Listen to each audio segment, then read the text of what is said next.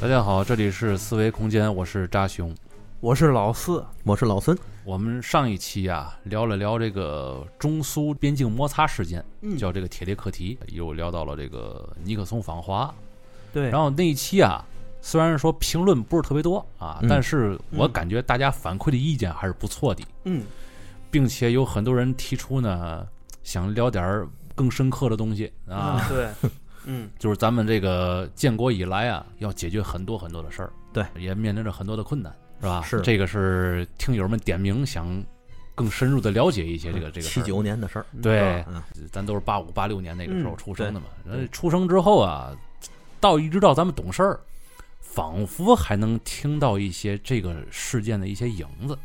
嗯，哎，包括有一首歌叫《血染的风采》，是吧？哎对啊对对对对吧？对专门是为这个事件写的这么一首歌。对，听自己的父辈啊，也多多少少说过一些这事儿，嗯嗯嗯说过一些关于越南呐、嗯，或者怎么样，但是对咱来说，好像一直以来还是挺模糊的。这个事儿叫对越自卫反击战，这个整个这事儿来龙去脉啊。后来跟老孙呢也是聊了聊，然后嗯感觉里边儿有一些东西还是挺深刻的。嗯，对是，嗯关键是这个事儿是嘛呢？它发生的距离确实是比较近，嗯嗯七九年、八零年的时候嘛。从七九年这个对越反击战开始，嗯，其实对越反击战呢分为两个阶段，第一个呢就是我们攻克亮山，嗯二月份开始，也就区区几个月就打完了，这第一阶段，嗯然后咱就胜利收兵，哦，撤回来了。撤回来了之后，开始进行了第二阶段，就是十年两山轮战。嗯在这两山轮战里，咱其实和这个越南停停打打打打停停，嗯一直打了十年。嗯这个停是要打引号的啊，嗯不是说真的不打了，嗯是一直哦这事儿那么久啊，闹了半天。对，咱打了十年两两山轮战。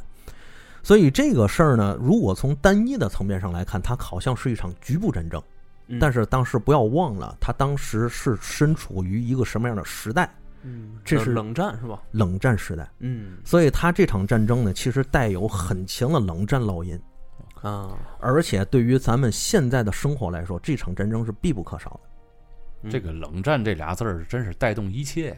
嗯对对嗯因为当时在世界上冷战格局，就意味着是在当时世界上所所有发生的热点嗯冲突，它的背后都有苏联和美国的身影，哎是他们俩人在暗中较劲或者明里较劲的情况下，才会引发了这么多的冲突，或者说给这些冲突加上了冷战的烙印和对抗两极对抗的这个意味在里面。嗯包括咱知道那些中东战争打了那么五六次，后面全部都是有这个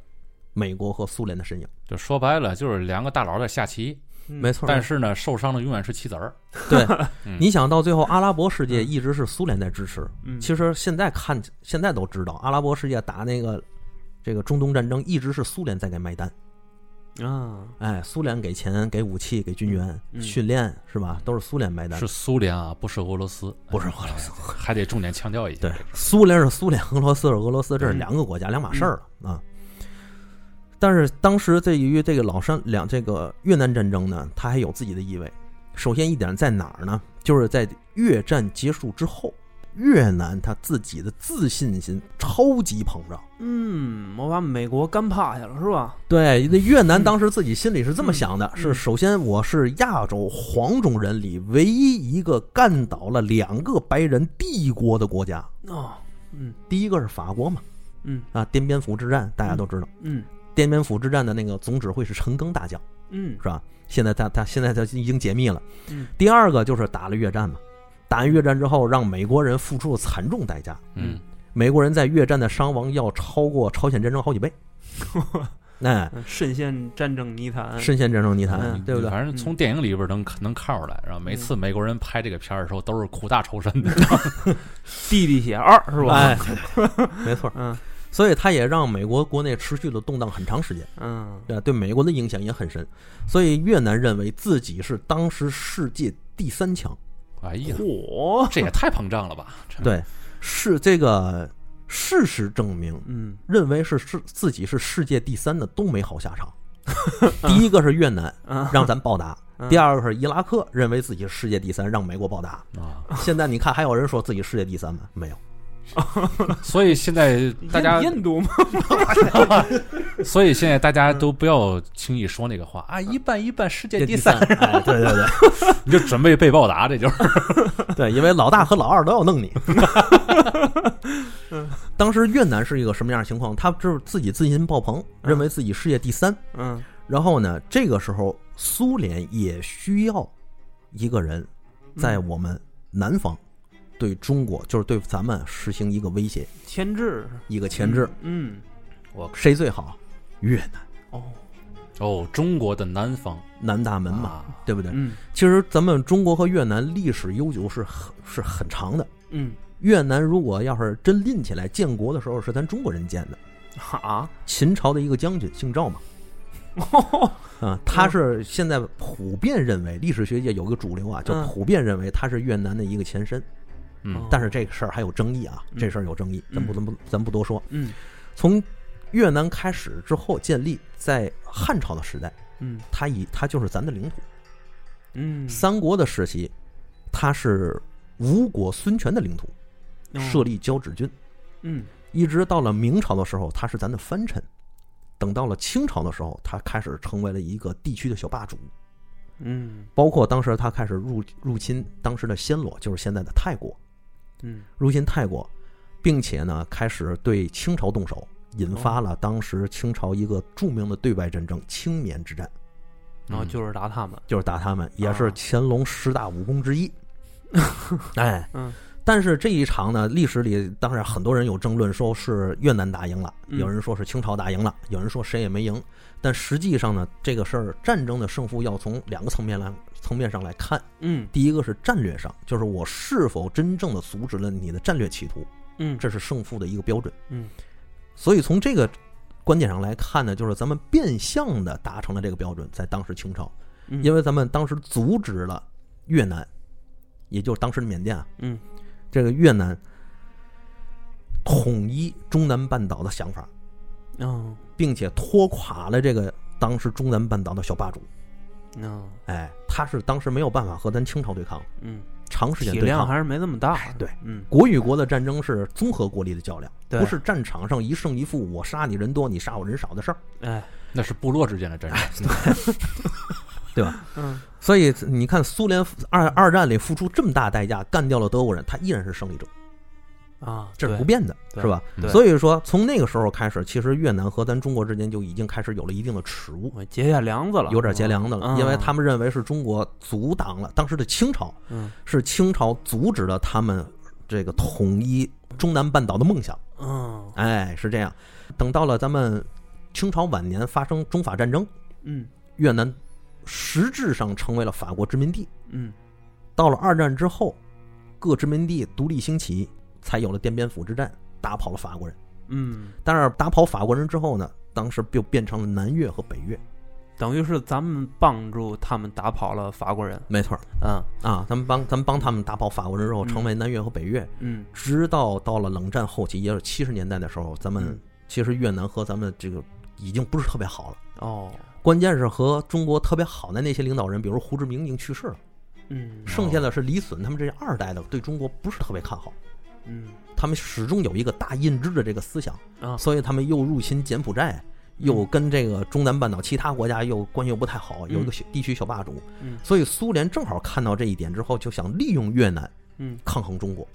啊因为咱上一期已经说到这一点儿，就是咱聊到这儿了，就是苏联在北部陈兵百万，但嗯实际上他既没有能力，也没有意愿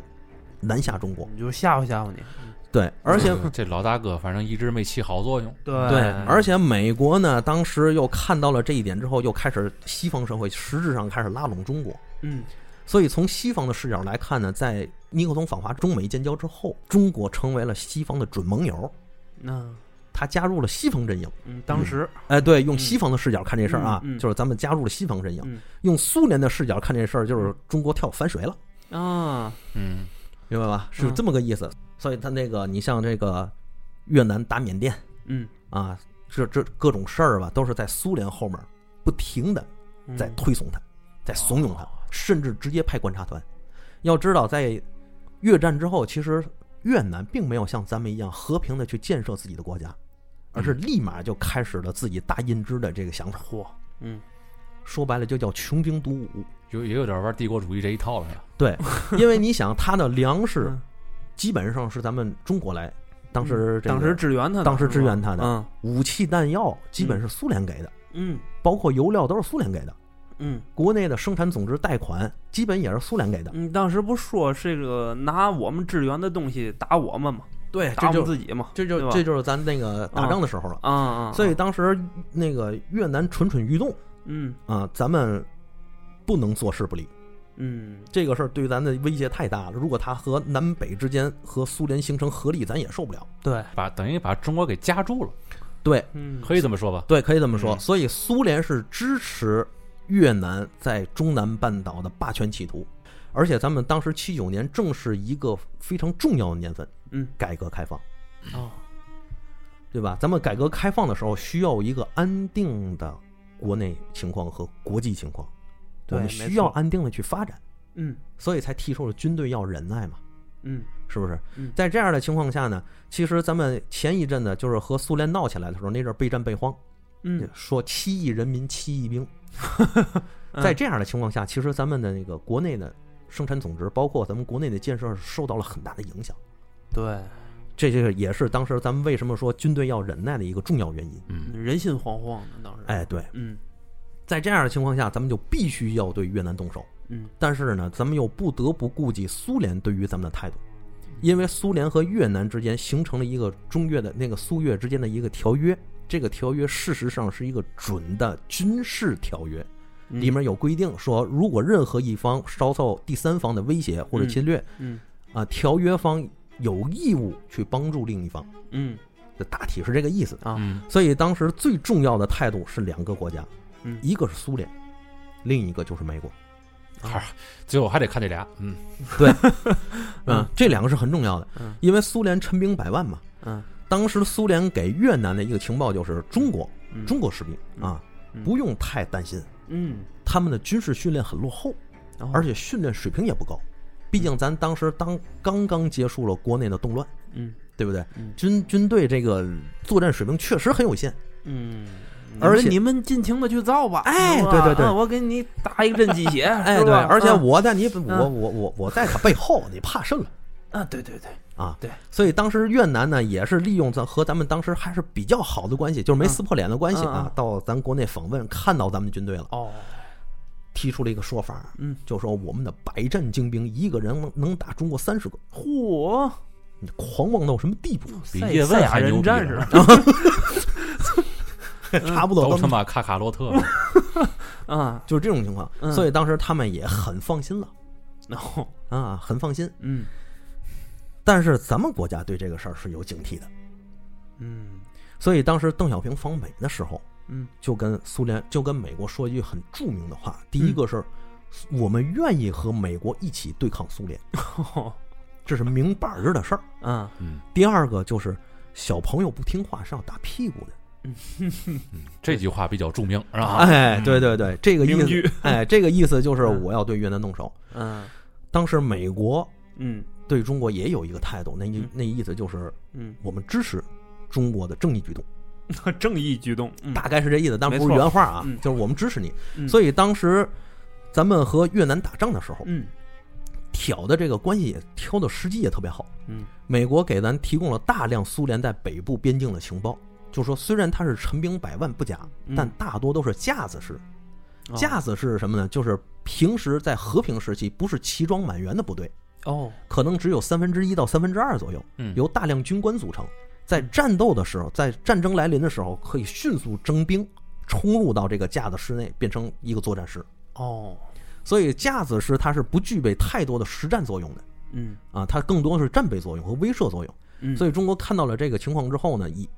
心里稍安，但是也没有把这个事儿看得很轻。嗯这样一来，就使得咱们在对越反击战的时候，在北线，就是对于苏联方向是严重部署，包括咱们的导弹，嗯包括咱们当时有限的一些先进的战机、坦克，都部署在北部边境。导致南边空虚是吧？对，二嗯那个二线部队基本是入越作战，哦以二线为主体居多。嗯是这种情况。嗯所以当时那个苏联呢，也看到也知道中国可能要对越南动手，嗯于是呢对中国发出了很多的恐吓，嗯，并且还打电话给美国询问美国的态度，说如果我们对中国进行战略核打击的话，嗯，美国这方面会会有什么反应？又来这套，哎又来这套啊，啊，美国给他的那个回复就是，嗯，想都甭想，做梦吧你。那个那个年代跟现在比，完全就是蛮拧了。 嗯 哎， 对对啊，你甭想这事儿，我告诉你啊。啊啊啊！所以苏联当时就知道了美我国的们态度，盟兄弟，哎，嗯苏联就支持美国态度。嗯，而且当时苏联为了支持越南，他不在金兰湾那儿租了一个军港嘛，嗯他的舰队开始在中国沿海周边开始进行这个疯狂的疯狂试探哦，啊。然后美国第七舰队也派兵 对，盯着苏联， 嗯在大的方向上可以就形成了一个非常和谐的画面，即 苏联舰队和美国舰队两人平行行驶在海面 上，以一舰盯一舰的方式并行前行，嚯，就这么紧张， 太紧张了这个，对，就这么紧张。 嗯这就是咱们当时所属的国际环境。嗯，而且咱们为了要进行这个国内的改革，嗯咱们要进行改革开放，嗯军队又经历了这么长时间的动乱，他没有实战经验，嗯我们必须要对这个国内的整体上下进行一个结构性的调整。对，嗯，对吧？首先第一个，我就要打你的越南，嗯而且我还要和美国唱一出戏，嗯，一起把越南变成苏联的越战。哦，因为当时有一个情况，就是从七九年开始，苏联虽然国力进入顶峰，但是苏联也埋下了很大的隐忧。嗯，嗯第一个就是在中东的主导权开始旁落，哦，欧佩克组织兴起之后，苏联的这个油价就开始卖不上去了，嗯而苏联呢又是靠靠卖油发家，靠卖油活着。嗯第二个，因为它国内的粮食不能自给，所以美国和西方社会在粮食上开始对苏联动手。哦，哎，两相两相一鼓秋，这个苏联就有点问题。嗯咱们原来聊过一期苏联解体那个事儿，在啊门框上，嗯嗯对咱就不多说了。在这个问题上之后，苏联就开始感受到了一个巨大的压力，啊，但是这个压力是一种那个慢刀割你那种状态，嗯，疼啊！有疼，但是小刀嘎肉，哎，不癞汉怕九面，你 知知道吗？？嗯但是他的国力当时在顶峰，所以他也不太不太看这事儿。嗯啊，哎，他怎么办呢？一方面是南下阿富汗，哦，因为当时阿富汗的阿明政府开始反对苏联了。嗯，弟弟协散，哎，南下阿富汗。第二个就是在中越战争嗯之间，嗯他站越南这一边，因为刚刚刚才介绍了，越南它国内是没有任何产值可言的，啊，它所有东西必须靠苏联。他不是支援的嘛，物资嘛，对，所嗯以苏联就不停的往越南那儿给东西，哎呦，坦克、嗯火炮，嗯连枪的子 弹，包括吃的、嗯喝的，嗯，到最后的时候，连张卫生纸都得给他。哎呦，这跟跟跟养个那个二奶奶，然后小老婆 对，啊还有一个就是咱们当时为什么分成两个阶段，啊，就是咱们看到了在第二次在那个越南战争时，美国陷入的泥潭，嗯咱们不能陷进去。嗯，因为苏联毕竟在陈兵百万在北边，如果咱们打一场长期的战争，在越南境内打一场长期战争的话，嗯苏联如果从北边来了，我们怎么办？对，而且这样的话，其实不就成了我们的越战了吗？嗯越南战争泥潭了吗对？所以咱们及时撤回来是一个非常高明的战略举动。哦，改革开放大大局也不允许这个唱戏嘛，对吧？对，对，这样一来，在南边和越南之间一直在打两山轮战，嗯，咱国内的国内的状况就会变得好了很多。哦，你这边一边打有着道理啊，啊，咱这边一边打着，嗯美国和西方又站在咱们这一边，嗯苏联在北边又不敢跟咱动手，嗯就形成了一个相对安定的一个国内环境。嗯啊这是咱当时打越战打出来的一个打出来的改革开放几十年，嗯就是这一点。所以说，当时为什么不甭管多惨，咱们也要打这场战争，就在这儿。嗯这是第一个。第二个就是说，当时对于苏联来说，说这个越战就变成了苏联的越战版。嗯，为什么这么说呢？嗯虽然苏联没并没有直接出兵，但是苏联派出了大量的军事顾问团，这些顾问团亲甚至深入前线到师旅一级，直接指挥作战。嗯这样一来的话，他就必须要把自己的这个后勤补给物资，包括自己的人员安插到这个越南的政府之中。嗯实际上打了一场实打实的代理人战争。说白了，就是我苏联出钱，苏联出枪，苏联出东西，你越南出人，跟中国去打。嗯这样，刚才咱又介绍这个，在石油和粮食问题上，西方对苏联动手，嗯西方又那个，然后又有一部分呢，在阿富汗那儿嗯让苏联一直在流血，嗯，越南这儿也让苏联不停的放血，这就给是他上这些 buff 负面的，对，就不停的跟你，就像那嗯个那个恶魔术一样，不停的给你上诅咒吧。流血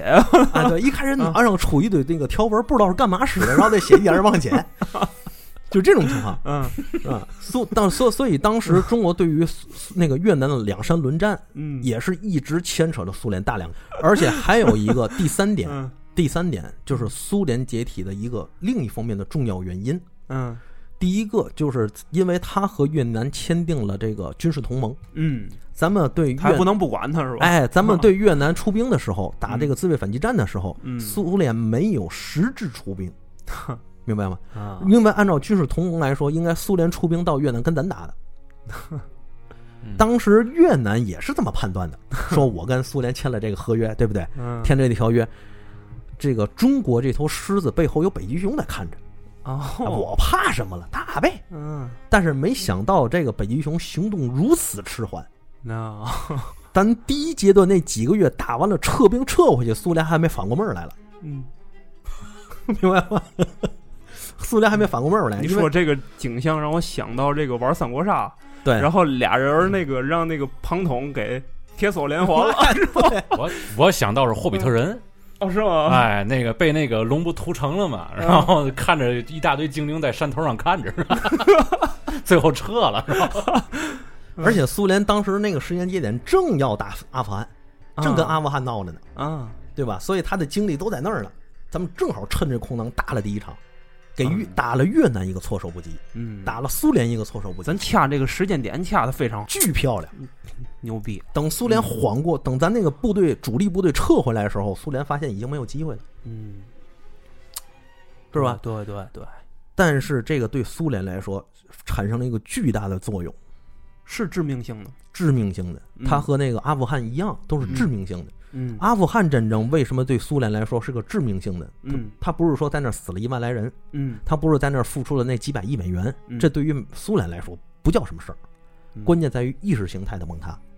啊，因为苏联国内包括苏联红军始终认为我们是要解放全世界的，嚯，我们是解放全世界受压迫的人民的。嗯所以说我到哪里去，比如说资本主义的腐朽国家，我们去解救那些这些被压迫的工人阶级、农民阶级，嗯不说那些人这个善食胡浆以迎王师吧，最起码你嗯你不能打我吧，啊，对，对不对？嗯，想的挺好啊，，我不是来解放你的吗？不是后来美国打伊拉克不也是为了让伊拉克人民获得自由吗？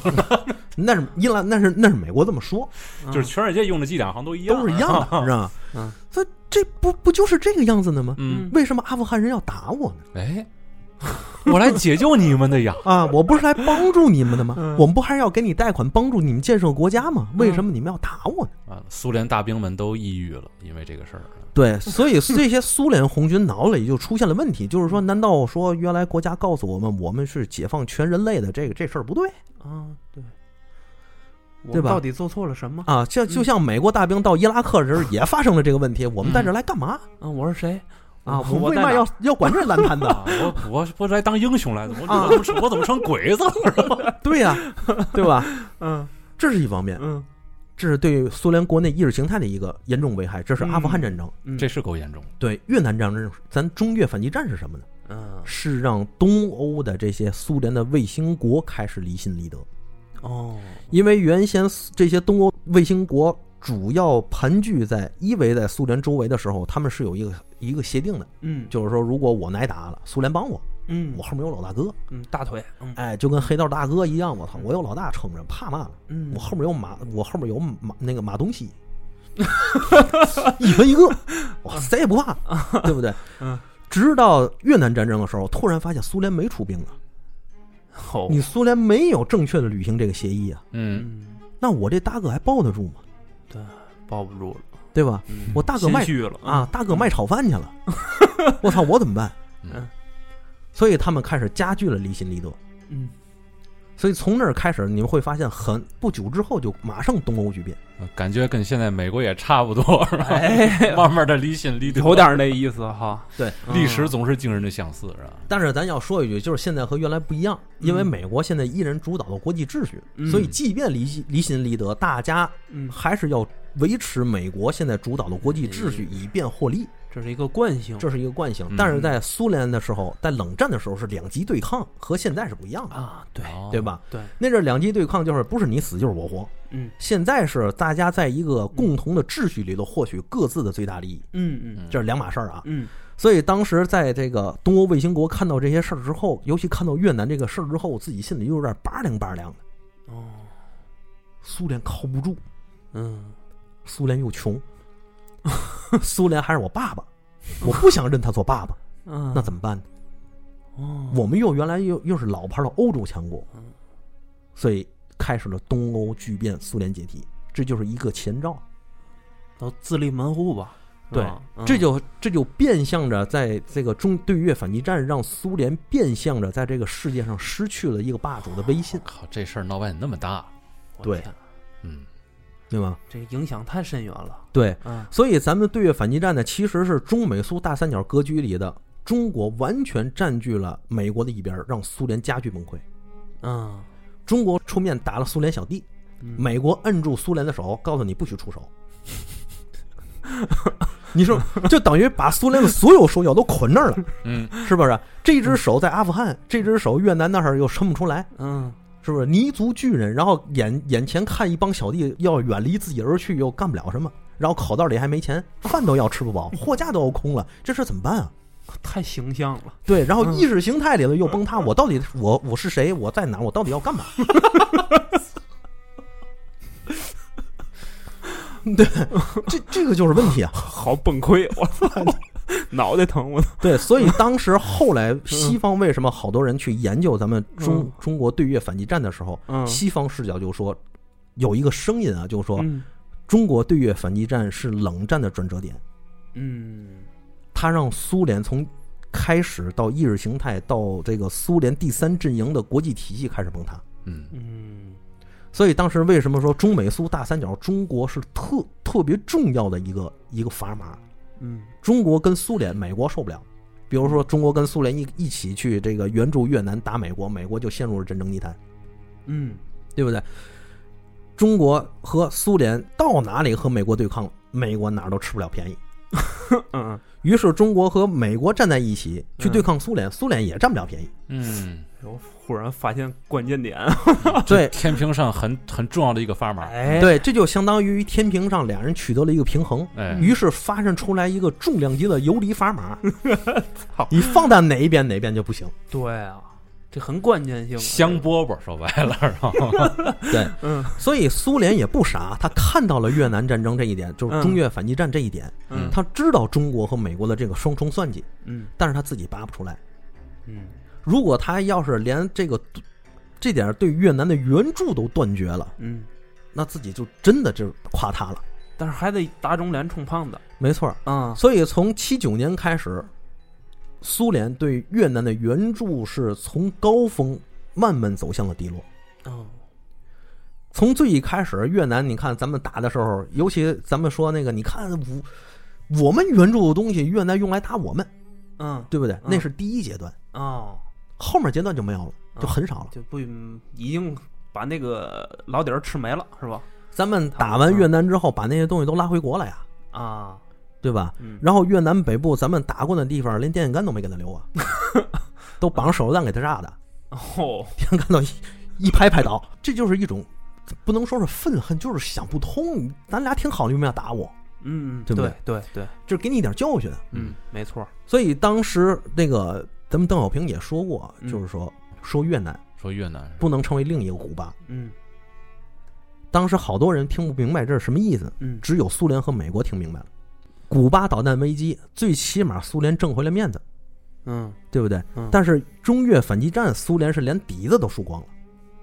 嗯不管面面子没没那个没有挣回来，嗯里子也没挣回来啊，他一直在那里不停的输血，打到最后第二阶段打了十年，咱为什么要和那个越南接着打？第一方面越南不服，嗯他要打；第二越南后面有美有苏联，他觉得这个事儿我还是可以跟你打下去的，嗯，这地还还没认清了那个时候，没认清这个现实哎。呀第三个，咱们认为通过这种方式可以锻炼我们的部队，并且打出一个相当好的、相当和平的国际环境来。嗯而苏联发现越南一直还要跟中国打的时候，其实苏联已经有点往后退了，他不想再让越南跟中国持续闹下去，嗯但是又上来这个车没有办法。嗯这是有人，所以西方视角说，这是一个小国成功绑架大国的一个重要先例。哦你想，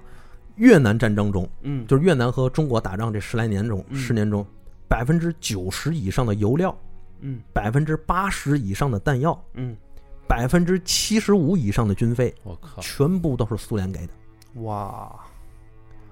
不小的开支了这是对，啊打到最后，两山轮战打到后面，咱们越打越富啊！啊你要知道，咱们打仗的时候一共花一共打了八万八十八万枚炮弹，嗯越南还击连十分之一都不到。嗯尤其两山轮弹打到末期的时候，幺零五、幺五五、幺二二这样的火炮打打一个基数过去，嗯越南人可能就还几发迫击炮弹，哦这已经就不是一个等级的战争了。嗯，嗯因为因为越南当时国内打到什么地步，嗯前线的士兵是吃不饱饭的，嗯前线士兵要吃发霉的粮食，它里边还要掺了沙子。哇军官到士兵，所有的军饷基本上是没有，全部是以这个白条形式告诉你欠欠着，嗯子弹都没多少颗，炮弹都没有，大口径的炮弹要向上不停的这个汇报嗯允许你才能打一颗，嗯才能打多少，他还要告诉你行打多少颗。哎呦那束手束脚的呀打这仗对，因为啊为什么到最后连越南连卫生纸都没有，嗯就国内已经打到这个地步了，嗯而且这就这还横，还横呢，哎，这穷横啊，穷横嘛穷横啊！啊越穷越横，他认为我背后有苏 联嘛，哎呦，我天！苏联说：“你快别那么想了，行不行 而而当时苏联一直是在干什么呢？就是减少对越南的支援，嗯他们还不交支不交支。然后嗯越南一直想跟苏联说再给点儿，呢啊再给点儿。嗯苏联说真给不了，嗯你要嘛？嗯，你你你有什么可以给我的？ 你要嘛没嘛呀？ 啊是不是？你嘛也没有嗯嗯。我我我我给你这东西，我全白瞎。你在那儿跟那个中国打了十年仗全糟了 啊，就在边 境，就在边境线上来回被中国摁在地上摩擦，有什么意义吗？这个这战争打到什么时候是个头？嗯你是这能就打到北京去？？”这就叫战争泥潭啊！嗯你怎么着？你还惦着打到北京去是吗嗯？你连他是这么想，我估计做梦吧， 他连边境都过不去啊， 啊嗯这世界第三的猖狂嘛，这就是 啊，对对，吧？对，所以当时为什么这这这就说牵扯到另一个问题，就是现在咱们一回想那个战争，我操，打太惨了，可不呗。不像那个抗美援朝打的那么硬气，嗯又不像这个其他的对印反击战一样打那么爽。 嗯，这个跟越南 那个打是他们是自己是真不用手指擦屁股，哎，这这真不用那卫生纸擦屁股那个，棍儿用手指棍儿刮我。咱们对越南的这场战争打得特别惨， 嗯为什么？首先，第一个就是咱们的军事理念已经严重落后了。啊当时咱们这个派过去的，因为都是二线部队，训练也比较差，嗯在第一期作战的时候，为了跟上坦克的穿插作战，嗯，很多士兵是坐在坦克上，学苏联在二战时那种做法。哦而且呢，为了能够让自己做的稳固，因为越南比较崎岖嘛，嗯做的稳固就用那个背包带把自己捆在那个坦克上哎面，呦天哪，好危险啊这个，对吗？嗯越南人向来是爱打移动伏靶子击战嘛，哎，爱打伏击战的嘛。嗯一枚火箭弹过去，一个爆重机爆枪扫射，嗯一堆人就去世。嗯甚至当时咱们当时很多人在想，因为是上将许世友打的这一仗，嗯哦说这个粟裕的指挥能力要高于许世友，嗯而粟裕当时也是有指挥作战能力的，为什么不让粟裕去？嗯实际上，不管谁去，都是一样的，因为你军队的训练放在那儿。嗯，还是按照上一波这个战争的这种训练方式去训练，对但是已经，毕竟火箭炮这边已经有了，不是，对还有一个很重要的事，怎么没有训练了？当时就嗯二线部队训练水平本来就不足，嗯，主要部队先进武器又主又集中在北部防御苏联。对你训练不足，你直接拉上战场，让他们在战场上练的，肯定会有付出代价。对，啊但是咱现在说的惨，其实是咱这个影视作品或者是一些艺术作品给咱那个文学作品给咱的一些印象。嗯，惨归惨，但实际上并没有咱们想的那么那样的惨烈。哦，因为咱们对于越南来说，咱们的国力是碾压性的，嗯，对对吧？？刚才用咱们炮弹的数字数字就可以说明一切。嗯，嗯，前期咱们作战损失虽然大了一些，但是用了这么几个月的时间就攻克了亮山，嗯，让越南人付出了更多的代价。用西方人的观察战场观察视角说，嗯，这个战场之惨烈，简直就是一个惨绝人寰，哎呦，尸横遍野，鲜血累累。但是这都是越南人的，这个哎，我不妨说个题外话 啊就前两天我们家有一亲戚去越南旅游去了，嗯，啊，然后当时 啊，他们这个导游啊嗯，就讲这段事儿，哦啊，他们导游是当地人，当地就是越南人嘛，讲就是讲讲这段事儿，讲的有点儿哪个倾向呢？啊就是你们中国人当初打我们啊呀，嗯就是哎，有点儿名不正言不顺的。啊然后我们这边多可怜，死家家户户都死人，然后怎么的怎么的。嗯嗯，我我们家这亲戚当时就教育他，然后就是少来这套。嗯当初打你们那是名正言顺，啊是，吧？。对，然后给列举了好几条，说那导游最后嗯，那个大爷您说的对，现身说法了，对我操！因为越南当时是在苏联的那个指使之下，嗯做了很多不义的举动，嗯对不对？在这样的情况下，其实它是一种倒行逆施的。嗯美国人也看得出来，嗯美国虽然正因为看得出来这一点，才站才坚定的成为了咱的盟友。嗯于是咱们才发现，从八十年代到九十年代初的时候，有十年是是中美蜜月嘛，啊对吧？嗯甚至连那个 F 十六都惦着卖给咱，就是咱太穷没买了。啊， 在这样的情况下，其还实嗯不打个一九折的那 没有，我靠，那已经是说实话，那已经是超值了。啊？嗯你买四十八架一个中队，我连我把生产线给你，嚯，技术资料资料生产线我给你。我靠！这对于到现在为止，美国卖任任何一个东西啊，存在这种情况只存在于一种，这东西我不要了。嗯没有没有什么价值。哎， 对，这这不是我主力装备 了，是啊吧？这跟我形成代差了，我不要这玩意儿了，我给，你。但当时 F 十六美国也刚装备不久啊，哦，我操，还真是， 明白吗？。但是这真真买不起真 买不起，太穷了。 那美国有没有可能是因为就知道你买不起，所以我才说这个事儿的？ 没有没有没有没有，所 这以么孙子， 啊，心机婊嘛，那不是？ 对，嗯所以你看咱那个当时好多装备其实都是美国给咱的，啊比如说那个此面向敌，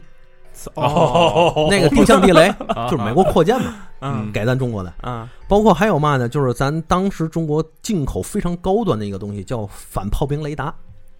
反炮兵类的，对，，反炮兵雷达。嗯这个雷达竖在那里的时候，我们就可以看到敌人炮兵打过来的轨迹，然后我们就知道敌人在哪儿，我们的炮兵就可以返回去。哦嗯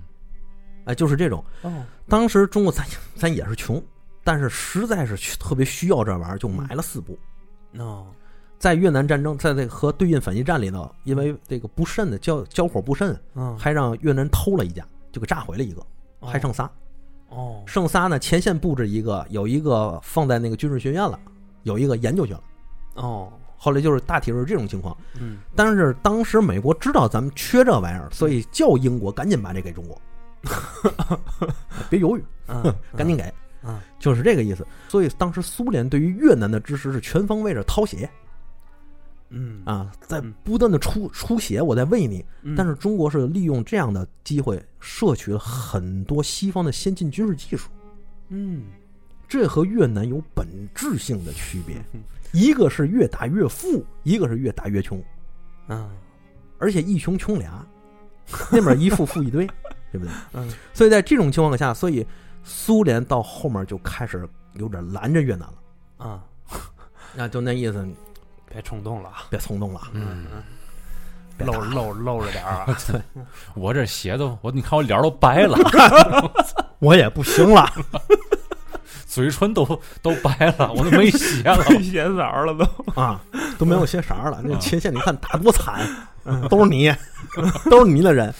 是吧？后来咱因为这个惨烈，咱们好多文字作品里还衍生出了一个传说，叫海豹人。嗯，海豹人，对，就是传说啊，就是俘虏了咱们很多的这个，就是越南俘虏很多俘虏了很多咱的士兵嗯嗯啊，包括女包括女兵，嗯把咱四肢砍了，变成海豹人。嗯，操，这是文学作品的一种杜撰。嗯这里咱要说明一下，嗯实际上是没有的。嗯在前线，咱们女兵很少很少。哦在越南战，在对越反击战里没有俘虏过，咱们的女兵没有被俘虏过，哦嗯都是一种情况嗯。所以说，在前线咱们的作战一个惨，还有在哪儿呢？就说到惨这儿啊，嗯还有一个哪儿就是咱的作战的这个环境。当时有个东西叫猫耳洞，嗯，我不知道你们听没听过，嗯就在前线，在那地上往底下挖一深坑，啊，听说过，听哎，说过一一个班几个人就天天驻守在那猫耳洞里头。对对对，嗯，那夏天又没空调，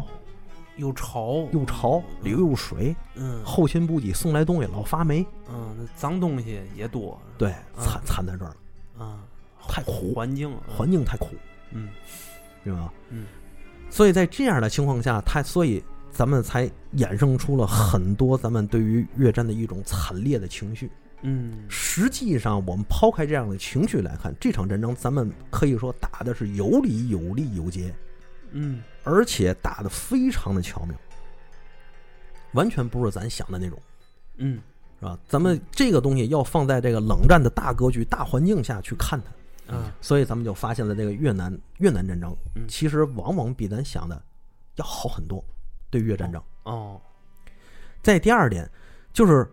说完这一点之后，我们会发现苏联最后最后拦着越南，嗯不再想让越南跟中国打，嗯对不对？嗯之后呢，其实到了七九年之后，嗯七九年之后，越南对于中国这种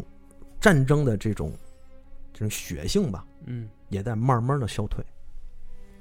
哦，为什么呢？首先，第一个，七九年之后，勃列日涅夫死了，嗯再过不久，李隼也死了。那勃列日涅夫和李隼死了之后，哦风向就变了，风向就发生了变化，嗯嗯苏联政局开始发现了不稳。勃列日涅夫之后，比如说安德罗波夫上台，嗯一年就死了。哼然后到了八五年的时候，这个时候，这个这个戈尔巴乔夫上台。戈尔巴乔夫上台之后，发现苏联现在四处放血，嗯全处被虐，嗯离心离德，众叛亲离。在这样的情况下怎么办呢？我要亲西方化，我要和西方交好，开始苏联内部的西方改革，哦加速苏联解体。嗯越南也看到了这一点之后，就开始在边境上不停的制造摩擦，嗯同时想从这种想通过这个对中国的这个战争，从苏联那里摄取更多的利益，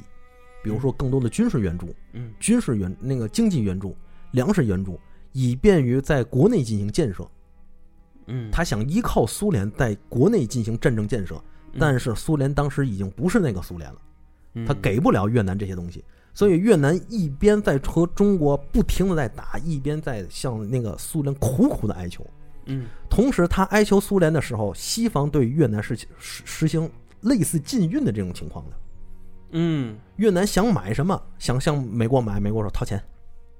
嗯哼对不对？我想向英国买东西，掏钱，然后越南冲着苏联给 钱，给钱，苏联没有，我操，里外不是人是吧？没钱。 嗯所以在这种情况下，到了这个八十年代末的时候，啊洋山论战十年，最后越南实在是打不下去了，嗯啊国内已经大崩盘了，嗯四处荒芜。在这样的情况下，所以他才向中国说，那个希望能够结束两 这山打论战成。原始森林了， 其实，用西方的话说，嗯这个越战十年啊是越南一个非常愚蠢的举动，嗯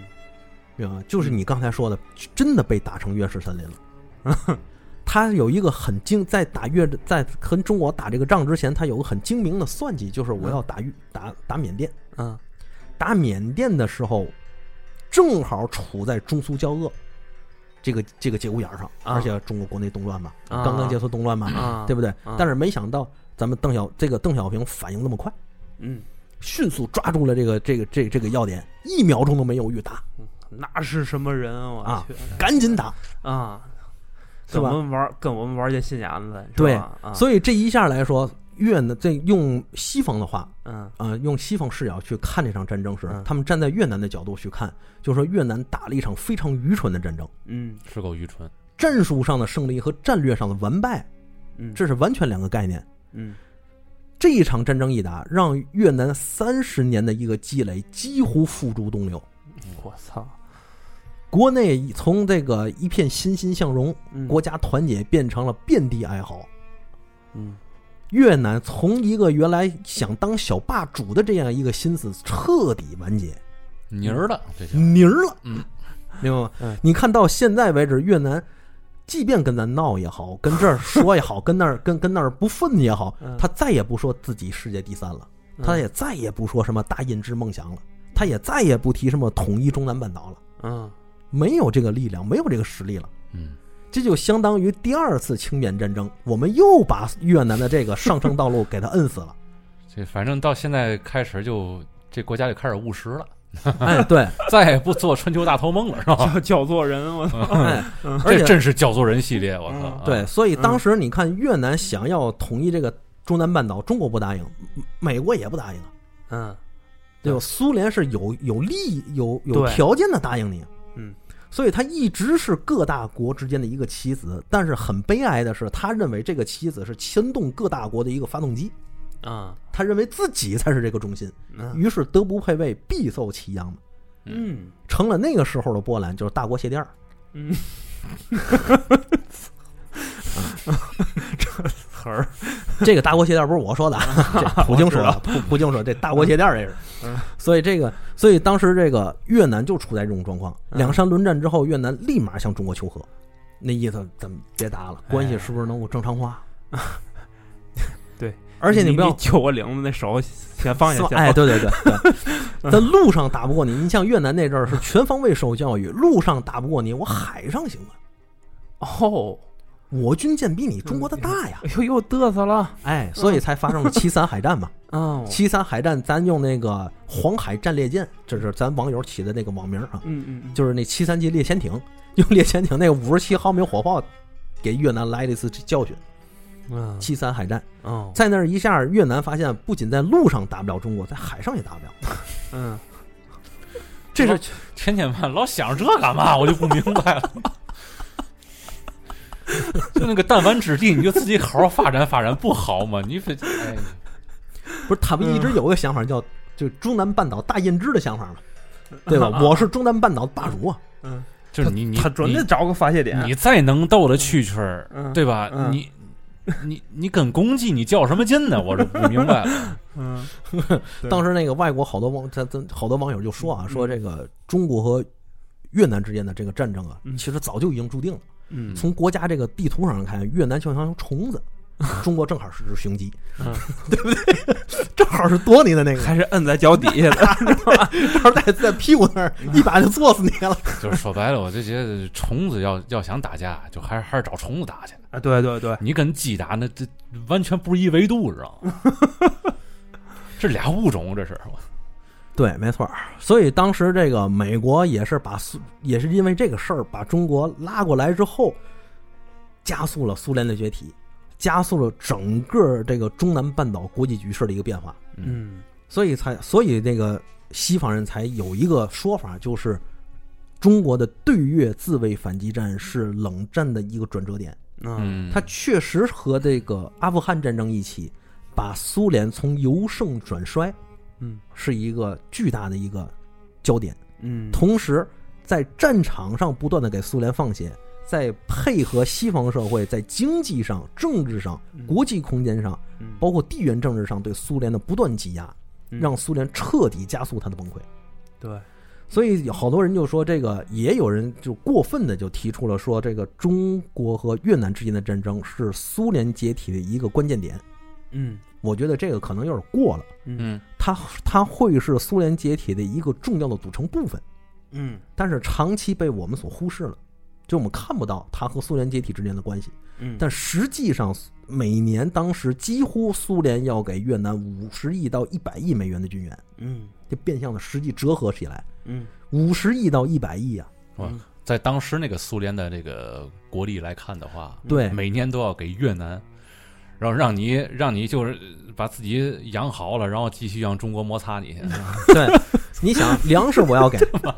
对吧？就是拿这钱帮中国练兵的，知道吗？哎，对对对，啊还真是，嗯，对，你想那票子就是钱，卢布只是一部分，嗯他可能没多少钱，嗯坦克算不算钱？那子弹算不算钱？对，炮弹算不算钱？嗯粮食算不算钱？油料算不算钱？我从我那个国家给你运过去，它他妈算不算钱？对所以你折合起来，每年其实苏联给的这个掏的军费相当之多。嗯，因为这场战争就是靠着苏联打的呀。中国跟越南打了十年，其实变相的就是跟苏联打了十年，就是这么个论断哎。所以当时为什么中国打完之后，咱们越打越富，嗯打出来这个和平环境，咱们南边打了跟热窑似的，是吧？嗯咱们咱们国家其他地方改革开放欣欣向荣。嗯对，基本没受到什么波及，对，所以说这一仗对于咱们来说，其实是一个非常关键的一场战争。嗯咱们在建国以来，其实对外战争有很多，嗯为人所熟知的就三个：第一个就是朝鲜战争，嗯第二个就是对印度的自卫反击战，嗯第三个就是对越南的自卫反击战。嗯，这三场是大的，嗯对吧？嗯所以说这三场每一场都有它的意义。第一场是让咱站起来，嗯第二场是教训了一下印度的这个大大国主义，嗯，告诉我们是不好惹的他那个也是称世界第三是吧？啊。对 啊，嗯印度印度事实上认为是第三世界国家的领袖，挺像他们拍片儿那风 格，是吧？不结盟运动的旗手嘛。 哎呦，我扛着不结盟运动旗帜，然后左右逢源嘛。对 对吧，这一场打来，给当时印度也打懵了。这第三个就是对于越南的自卫反击战，嗯对于咱来说是越打越富的战争，啊，啊，因为通过这场战争，咱们有了一个和平环境和又看到了西方先进的生产理念、嗯管理理念、嗯生产技术、科学技术。咱们全西方全方位嗯的，几乎是百分之九十以上的领域对中国敞开了大门。真是这个咱中国这个国家就是特别的有学习能力，学习能力巨强，对，就是特别强大的包容性，对嗯这国家对特别好，所以从那儿开始，咱们也奠定了咱们的国策，包括嗯科技强国，嗯包括海湾战争之后咱们的科技强军，包括咱们接触了很多先进西方的军事理念，发现了自己的差距在哪儿，这个才是重要的。哎嗯，对第二个，纠正了咱们国内很多当时在科技领域或者军事领域发展的一个方向，嗯包括咱们经济技术，包括这个市场管理、企业管理的方向，咱们都纠正过来。你像对邓小平去到日本的时候，对吧？看了那个生产线说，我知道什么叫做现代化了。嗯他做新干线的时候也感叹，我们什么时候才能有自己的这个新干线呢？嗯没有这些东西，咱们哪儿来的现在的这个科技成果？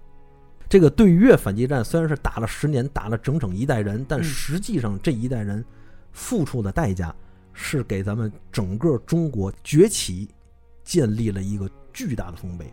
嗯，这是这个是咱们应该铭记的。这是我们的父辈啊，值得尊敬的一点。嗯对对，对没错儿。因为八十年代的时候，咱们父辈都在二三十岁左右。差不多都家家户户基本上都有几个人在那个时候，对，要不就是这人就没了，对，要不就这人就腿啊或者胳膊啊会有残疾啊什么的，嗯，所以咱们不能因为他们的在战场上的牺牲、嗯战场上的惨烈，而去给这个这个这场战争蒙下一个其他的阴影或者是看法。嗯，嗯实际上，它是非常正向的。对，我们是应该感谢、感激的，嗯我们不能忘记它。必须不能，必还有须这要些感激牺牲这的烈士们，对这嗯些牺牲烈士，我们是要永远感激他们的，对，不能忘记他们。嗯，但是同同同样也不能抹黑他们、悲情他们。嗯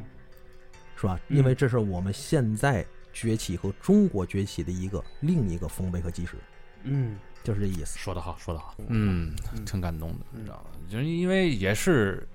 有不少这样的故事，咱们知道，比如说那个前两年有一幅油画，好像是，嗯就是一个蒙着蒙着眼的，好像眼已经当时已经被炸瞎了嘛，嗯是硬骨头排的排长是吧？嗯然后在最后点名的时候，发现没有一任何一个人回答他，他就明白自己的这个嗯这个牌就可能就只剩下自己了。嗯当时蒙着眼嘛，提着枪就打算给自己的兄弟们报仇去，结果被拦下了。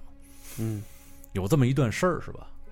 有这么一段事儿，我这也我嗯听过这个事儿。这个反正当时呃那阵儿还小嘛，我看、嗯看这个事儿的时候，给我触动挺大的。这可以说是对于离咱们最近的一次嗯，跟咱们国家有关系的战争，这里边的所有的英雄事迹啊，是不能被忘记的，不对允许被忘记。民族的血性，没有一一个没有血性的民族和国家是没有未来的。对，但是过度的血性，过度的这个唱舞也会像越南一样去英独舞，被别人按在地上摩擦。不是，关键是什么呢？你就是过度血性，你也得看自己有没有那体量吧。嗯，你这个血液都是别人给你输的，对吧你那个血性也不是你自己的呀。没错，嗯，所以正视战争嗯，才是最好的记住战争的方法。都是嗯教训，对，啊都是教训。对最好能从这些事儿里面汲取教训。嗯这个关键是告诉越南啊，其他这些国家不要犯再犯这个教训。对啊不要再犯越南这个 教训。哎，对对对，对，其实对于咱们来说，这个咱们已经吸取了很多的教训了，嗯嗯包括咱们军事改革，咱们一直在做。嗯，对你看一五年又军改，嗯其实咱们一直是立足于大现代化战争的，嗯，这就是战争给我们教训，我们忘不了。其实我觉得从国家层面来讲，影射到个人也是，也就是说，一个人嗯你自己没有那个实力，嗯自己好像吃了两天干饭，觉得自己挺壮的了， 对吧？但是嗯和别人打架的时候，和别人扎刺儿的时候，自己掂量掂量，就是那个实力到底是你自己的，嗯对，还是你身后谁谁谁的？就是有点自知之明。对，如果是你身后谁谁谁的，嗯你就别连自己挨顿打，再把人家拖下水了，知道吧？自己有点儿有点儿自知之明，对，也别给别人惹麻烦。对到外边儿，大家以和为贵，就 OK 了。没错，嗯，行，那么咱 们今天这期也时间也不短了，咱们就聊到这儿，聊到咱们这儿下回再看看，再聊点什么，嗯，